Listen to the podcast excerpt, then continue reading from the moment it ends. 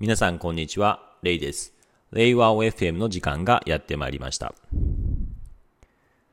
最近ですね、あの、メディア、ウェブメディアの方で取材された時に、まあ、自分なりにこう話したこと、特に福利厚生の考え方について話したんですけども、まあ、その時にちょっと驚かれたことがあって、いや、そこまでその社員の不安を解消するためにやるみたいな、やりすぎちゃうみたいな話があったんですけども、まあ、そのあたりを少しですね、今日お話しできればなと思っております。本日はですね、福利厚生についての考え方についてです。で、耳の場合ですね、福利厚生、主に2つに分かれていて、2つのパッケージに分かれているんですね、ままとまり。で、2つとも、まあ、夢見っていう名前なんですけども、一つはですね、夢を見る方ですね。見る方の夢見。で、もう一つは夢を実らせる。えー、実現の実ですね。方の夢見。で、まあ、夢を実現するっていう方は、あの、成長環境としての夢見らしいですね。いろんなこう、能力開発とか学習に関する、そういう制度が多いです。例えば、勉強し放題制度っていう制度だと、まあ、ありとあらゆるその学びに関する費用を会社が全額補助する。で、それの上限もですね、1人当たり上限もないよっていうので、結構その100万の内容とかの研修とかも全然いいよみたいな、そんな感じになっています。で、これに関してはですね、質問があったのが、いや、それって、その一部の人はにその偏らないですかとかっていう話があったんですけど、まさにその通りで、もう28の法則じゃないですけども、まあ、2割の人はね、8割の研修費予算を使うみたいなね、そういう偏りって出るんですよ。で、一般的には普通の会社だと、1人当たりの年間の研修費として、例えば上限いくらとか決める可能性があると思うんですけども、僕の考えとしては、それはもういらないと。むしろ偏っていいというふうに考えています。で、実際にイメミンの場合、1人当たりの年間研修費及びまあ、その資格取得奨励金ですね。合わせると約20万円なんですね。これは、えっ、と、まあ、いろんな調査によると日本でもトップ10に入るんですけれども、まあ、かなり多いんですね。じゃあこうみんなまんべんなく使ってるかっていうと全然そんなことなくて、もう一部の人とかですよね、2割の人とかがめっちゃ多く使っていて、その高額の研修とか、50万とか80万とか例えばですよそういうものとかを利用する人っていうのは結構やっぱ一部の人なんですね。で多くの人は勉強し放題とはいえまあその本を買ったりする程度だったりする場合は結構金額がそこまで大きくはないんですよね。だそういう形で考えると結構偏りがあるんですけれどもやっぱりその深い学びをとかあるいは多くの学びを学ぶ人ってやっぱり一部に限られるんですよね。でもその人がこう外でいろんな研修とかいろんな学びを得て、それを持ち帰って社内に展開したり、社内にこう研修をです、ない受けた内容を転移させていく。こう、まあ、ウイルウイルス関係ないですけど、撒き散らしていくとか、どんどん転移させていくっていうのがやっぱり大事なんですね。こういう考えで考えると、やっぱりその多くの、えー、人にまんべんなくっていうよりは、一部のですね、そういう影響力がある人、社内にこうどんどん展開できる人が多く学んで、それ波及効果っていう形で社内に展開していくのが最適な形なので、結構その28の法則じゃないですけども、パレートの法則的なものっていうのを良しとしていて、まあ、偏りあって得ようみたいな感じになっています。これが夢を実現する方の夢見の制度、制度ですね。パッケージですね。で、一方で、その夢を見る方ですね。夢を見る方の福利厚生パッケージは何かっていうと、これは何かっていうとですね、まあ、その能力開発とか学習とかっていう夢を実現するための支援ですよね。それをするには、そもそも、まずそもそも夢を見られる状態じゃないと、その、始まんないよってことですね。もう毎日が不安で、不安でしょうがない状態だと、その勉強とか、学習とか、もう成長どころじゃないですよ。まず安心安全の状態が必要なんですよっていうのが、この夢を見る方のパッケージの前提となる考え方で、まあ、こういう安心安全を確保するっていうのが、まず大事なんですよね。それらのパッケージっていうふうになってます。で、まあ、そう、一般的には、まあ、じゃあそのいろんなね、支援する制度って多分あると思うんですよ。ただ、耳の場合は、え、そこまでやるのみたいな、そういうのもあります。例えば、えー、まあ、有給取り放題制度とか、ですよね。あとはですね、え、っていうようなもので言うと、まあ、SNS 上で、こう、いろんなね、被害に遭ったと、中傷誹謗とか、そういうプライベートな話ですよ。そういうものがあったときに、もう訴訟すると、うん、っていう事態になったときの、そういう費用をですね、会社が一部負担したり、あるいはコロナの影響で、まあ、身内がですね、勤めているところ、契約解除になっちゃったと。で、自分もそれをですね、負担する、支援するっていう形で、生活困ってるんですっていう時にですね、その、一時金ですね、を支援するような、えー、生活不安解消制度、まあ、通称、絆と呼ばれるものであったりとか、これ一般的に考えると、え、そこまでやるみたいな、それ、プライベートの話ちゃうみたいな、会社がやることみたいな感じですね、思うと思うんですよね。で、これは何かっていうと、あの、そもそもの考えとして最初に話したように、いやもうね、理由は関係ないと。理由関係ない。とにかく不安とか、健康でないとか、安全でないとか、ま、そういう状態があると、もう、成長どころじゃないんです。まあ、そもそも仕事どころじゃないんですって話になっちゃうんですよね。で、そういう状態っていうのをやっぱり早く抜け出て、成長するのが楽しい、学習するのが楽しい、仕事を通じて学ぶのが楽しい。そういう状態、好循環サイクルに行くっていうのがとっても大切で、そこに行かない状態、ずっと半年とか1年とか不安なお金のこと、健康のこと、人間関係のこと、そういうので不安な状態っていうのがあると、もうそれダメなんですよね。パ普段の仕事のパフォーマンスも出ないし、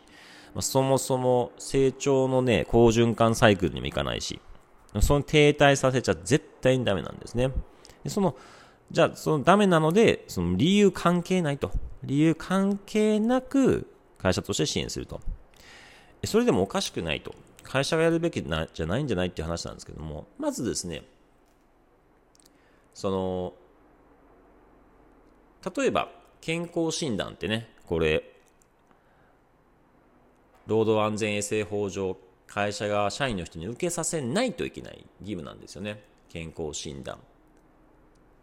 で、それってね、その、海外の人からすると、それ個人が管理することでしょ？会社がなんでそんな管理してで健康状態まで会社に教えないいかんの？みたいな感じで疑問に思われることあるんですけどもこれ法律で決まってるからっていう話なんですよね。まあ、それぐらいですねやっぱ会社が、えー、と社員の関係性っていう中でですね健康面とか安全面っていうのはやっぱ大事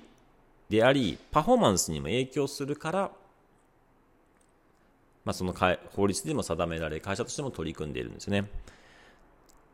そういう観点で見たときに、別にその、ね、いや、ちょっと食べ過ぎでとか、飲み過ぎで体壊してって、その個人の話やんけって話なんですけども、会社が健康管理支援するんですよ。同じように、いや、それ個人の話やんけっていうところも、会社で支援するというところで、介護の問題は有給取り放題、いろんな生活費の問題は絆という制度、プライベートでいろんなね、問題ありました。SNS で中小費はありましたっていうところも支援しますと。その他にも外部カウンセラーと契約したりはしてるんですけれども、まあとにかくありとあらゆるですね、ありとあらゆることに対して対応していく。これは先ほどの夢を実現する夢見のパレートの法則、28の法則っていうよりはですね、もうちょっとですね、ロングテールですね。ちょっと話ややこしいんですけど、ロングテール的な感じなんですよ。つまりですね、え、そんな、こう、めったに起きないような、本当に一部の人にしか起きないようなことって対応せんでええんちゃうみたいな。もっとみんなに多く起こるようなことだけでええんちゃうみたいな、そういう話と捉えてしまうと思うんですけども、夢見の場合通過点として、まず1000名の会社になるんですね、いずれ。近いうちに。で、その1000名になった時に、まあ、結構人多多い状態ですよね。その時に、その滅多に起きないことっていうのは誰かに起きるんですよ。1000人もいれば。ね、1000分の1しか1年に起きないことでも1人起きるんですよね。でもその時に確率少ないから、いや、そんなんほっといたらええやんじゃなくて、それは誰しもに起きる不安の材料なんですね。介護、まあ、介護の問題もかなりね、多くの人にも起きる。もうこれ日本が抱える社会問題なんで、介護はですね、これ必ず会社も取り組まないといけないんですけども、SNS の中傷誹謗とかあって、裁判になるとか弁護士に相談するぐらいのものになるっていうのは、まあ、1000分の1とかかもしれないですよね。1年に起きる確率って1000にいたら1人いるかなとか。めったにないことかもしれない。でもですね、これは誰しもに起きうることなんですよね。誰しもに起きうること。そういうですね、確率は小さいけれども、誰しもに起きうること、かつ起きたらめちゃくちゃ辛い。これ起きたら本当に辛いというようなこと、辛いですよね、弁、ね、中小誹謗とか。本当辛い。仕事にもならない。成長なんて考えられない。まあ、そういうですね、起きた時に大変偉いこっちゃってなるものはですね、いやいや、まあそれ個人のこと、1000人いたら1人しか起きてないから別に残り999人ええやんっていう話ではなくて、誰しもに起きることをちゃんと起きたとしてもケアしますよ、支援しますよ、サポートしますよ、被害を最小限に食い止めますよ、まあ、仕事に影響ないようにしますよっていうふうにですね、安全安心を用意しておくっていうのが重要なんですね。そうすることによって、あ、なるほどと、これフリーランスで働くといろいろ大変やわと、自分が働けなくなったらどうしようと、ね、自分が健康でも親御さんの介護で働けなることもあった、意味あったんですよね。まあ、そう考えたときに、会社というコミュニティに所属するメリットっていうのをですね、ちゃんと作る。まあ、不安、安全、不安を解消すると。そういう部分でですね、あの、この福利厚生の、まず土台、土台となる部分ですね。そこを作り上げているのは、この夢を見るっていうパッケージなんですね。だからね、こう、理由は関係ないと。誰しもに起きることが確率は低くても起きたときに、それは辛いなということになるものはですね、もうロングテール、そんな細かいキーワードで検索してきたんやっていう、その細かい、細かい事象ですね。細かい理由でも全部潰していく。全部潰していく。もう一回起きたら、あ、もうこれ起きるかもしれん。起きたら大変や。誰しもに起きる。潰していく。みたいな。これもやっぱり、社員の数が大きくなっていけばなるほどですね、会社は社会、会社は社会になる。社会で起きることっていうのはですね、会社でも起きるんですよね。まあ、そういう観点でですね、夢を見ることができるようにですね、えー、ロングテールでですね、そういう起きることを全部解消していって、安全安心な環境を作っていくのが、この夢見の、えー、福利厚生のコンセプトになってます。はい。昔はですね、その夢を見るじゃなくて夢を実現するほどのパッケージはですね、どちらかというとですね、結構細かくいろんなですね、パッケージプランを用意してたんですよ。あの、きめ細かないろんな人の成長のニーズに対応していこうっていうので、結構たくさん制度を用意してですね、で、そのたくさんありますよみたいなちょっと見せ方をして、採用広報、まあ、採用マーケ的にやってたんですけども、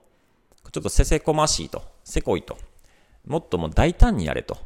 大胆にやろうぜと。制度も多くなるとややこしくなるし、夢を実現する方はもうエイヤで勉強し放題ですとか、副業し放題ですとか、もうなんかもう、そういうですね、あの、大胆にやって、シンプルな制度一本ドーン、骨太な制度ドーンみたいな感じでやったっていうのがですね、この10年ぐらいの変化なんですけれども、まあ、シンプルになってますね。はい。まあ、いずれにしても夢を見る、その上で夢を実現していくための制度っていうのを、えー、コンセプトにやっております。本日は夢見の福利厚生の